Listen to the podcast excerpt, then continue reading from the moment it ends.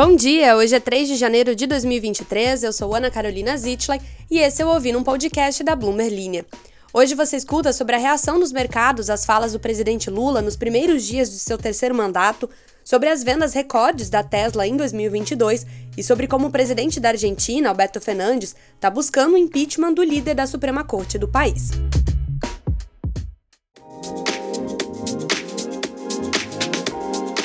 O início do governo do presidente Luiz Inácio Lula da Silva ampliou as incertezas do mercado em relação à nova gestão e à sua condução da política fiscal e das empresas estatais. A reação inicial foi negativa entre os investidores.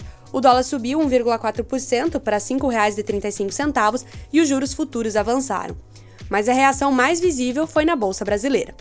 O Ibovespa teve forte queda de 3% no primeiro pregão do ano. Destaque negativo para as ações da Petrobras e para as do Banco do Brasil. Em seus primeiros discursos de posse, o presidente Lula chamou o teto de gastos de, aspas, estupidez, aspas, e disse que vai revogá-lo. Afirmou que os recursos do país foram usados, aspas novamente, para saciar a estupidez dos rentistas e de acionistas privados das empresas públicas, apontando para a expansão dos gastos em programas sociais e defendendo um papel mais ativo do Estado na economia. Já o novo ministro da Fazenda, Fernando Haddad, foi na contramão falou em seu discurso de posse na segunda-feira que o governo tem um compromisso com a responsabilidade fiscal e se comprometeu a apresentar uma proposta de âncora que organize as contas públicas no longo prazo e que seja cumprida e respeitada. No balanço entre os dois discursos, prevaleceu a atenção aos fatos concretos, segundo analistas ouvidos pela Bloomberg Linha. Uma das primeiras medidas adotadas pelo governo foi na direção de menos equilíbrio fiscal, com a decisão de prorrogar por 60 dias a desoneração de impostos federais sobre a gasolina e manter isenção sobre o diesel e o gás de cozinha até o final do ano.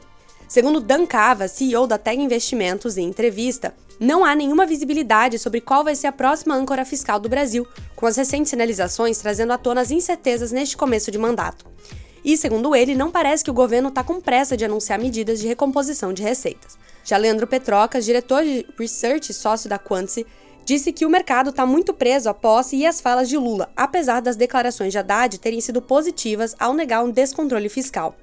Segundo Petrocas, as críticas às reformas dos últimos governos e às privatizações faladas por Lula deixaram o mercado nervoso.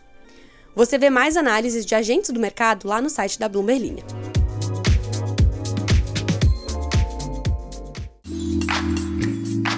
A Tesla entregou 405.278 carros em todo o mundo no quarto trimestre, um recorde apesar do aumento das taxas de juros, da inflação e da produção reduzida na China. Os resultados, divulgados na segunda-feira, ficaram aquém das expectativas. Em um esforço para limpar o estoque, a Tesla ofereceu descontos de 7.500 dólares para consumidores nos Estados Unidos que receberam a entrega nos últimos dias de dezembro. Os analistas esperavam que a empresa enviaria 420 mil veículos, a média das estimativas compiladas pela Bloomberg. A empresa entregou mais de 1,31 milhão de carros no ano, ficando aquém do crescimento de 50% ano a ano que a empresa almejava. Em 2022, a entrega de veículos cresceu 40% em relação ao ano anterior, enquanto a produção subiu 47%. A empresa produziu 439 mil veículos, mais de 34 mil carros permaneciam em trânsito no final do trimestre.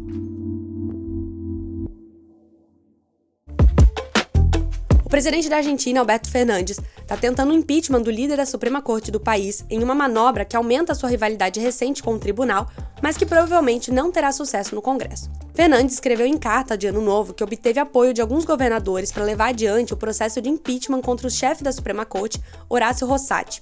No mês passado, Rossati ordenou ao governo federal o reembolso de verbas devidas à cidade de Buenos Aires, controlada pela oposição. É improvável que Rosati sofra impeachment porque a lei argentina exige que dois terços da Câmara dos Deputados concordem em apresentar acusações contra ele, e a mesma maioria no Senado para apoiar o caso. A coalizão de Fernandes, que já luta para se manter unida antes das eleições presidenciais desse ano, carece dessa presença no legislativo. Fernandes inicialmente se recusou a obedecer à ordem judicial de transferir o dinheiro. Depois disse que pagaria a cidade em títulos com vencimento de 2031, o que os líderes da cidade rejeitaram. O caso decorre de um conflito ocorrido em 2020, quando Fernandes retirou recursos federais da cidade e os entregou à província de Buenos Aires, controlada por sua coalizão. O dinheiro era para pagar os aumentos salariais da polícia. O presidente justificou a mudança, alegando que a cidade é muito mais rica per capita do que a província.